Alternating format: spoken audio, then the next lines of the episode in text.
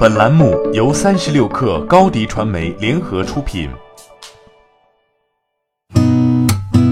八点一刻，听互联网圈的新鲜事儿。今天是二零一九年九月五号，星期四。您好，我是金盛。首先来关注五 G 建设方面的新进展。基于五 G 技术的医院网络建设标准制定工作昨天启动。国家卫生健康委基层卫生健康司司长聂春雷说。此次标准的制定将依托前期积累的成功应用经验，融合医疗和通信两个领域专家的智慧，把 5G 和医院信息网络相结合。标准出台后，5G 作为基层医疗信息化的基础设施，将加速互联网加医疗健康建设，提升基层医疗卫生服务能力，提高百姓就医体验。三十六氪从接近交易的核心人士处获悉，阿里收购网易考拉的交易将于本周内完成交割，交易金额与此前财新报道的二十亿美金一致。阿里有可能以部分股票加部分现金的形式支付。交易完成之后，网易考拉将被纳入天猫进出口事业部，品牌不变。未来的考拉 CEO 可能是天猫国际商品中心资深总监刘一曼。还没火过两天，微博绿洲就被紧急下线了。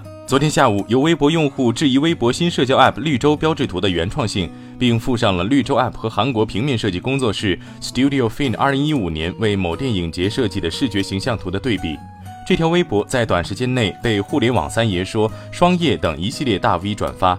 微博发出后三小时，转发量已经达到三千多条。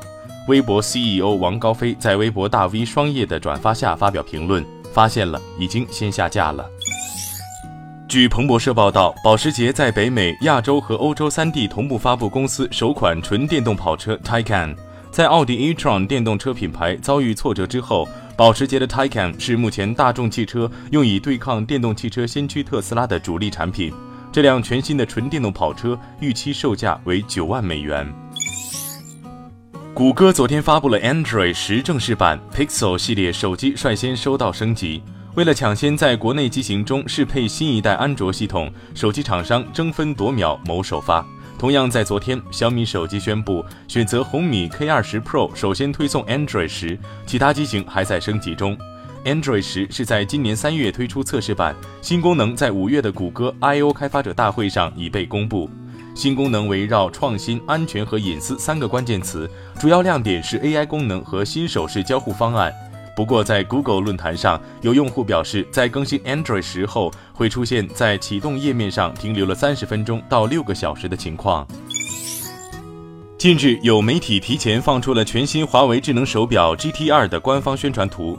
消息称，预计华为手表 GT 二将会运行鸿蒙 OS。这款产品目前已通过检验机构认证，预计这款手表将于九月十九号与 Mate 三十系列一起发布。据《华尔街日报》报道，最近几个月，纽约市民在地铁里丢失了不少 AirPods，这给纽约大都会运输署平添了很多工作压力。纽约大都会运输署正准备发起公告，提醒地铁乘客不要在上下车时摘下耳机。二零一六年，AirPods 第一次亮相时，曾激起舆论的嘲弄。苹果 CEO 库克曾回应说：“我曾经戴着 AirPods 耳机在跑步机上做很多运动，耳机仍然会卡在那里，从来没有发生掉落的问题。”但苹果分析师吉恩·蒙斯特承认，他已经丢失了十副 AirPods。八点一刻，今日言论：计算机专家倪光南院士说，过去这些年，我们在信息技术领域最大的一个经验教训，就是关键核心技术必须靠自己自主创新来解决，不能靠买靠换。他认为，尽管在应用、芯片等角度上发力，也会令 AI 产生更多价值。国内必须在算法突破上投入更多的力气。好，今天咱们就先聊到这儿。编辑崔彦东，我是金盛，八点一刻，咱们明天见。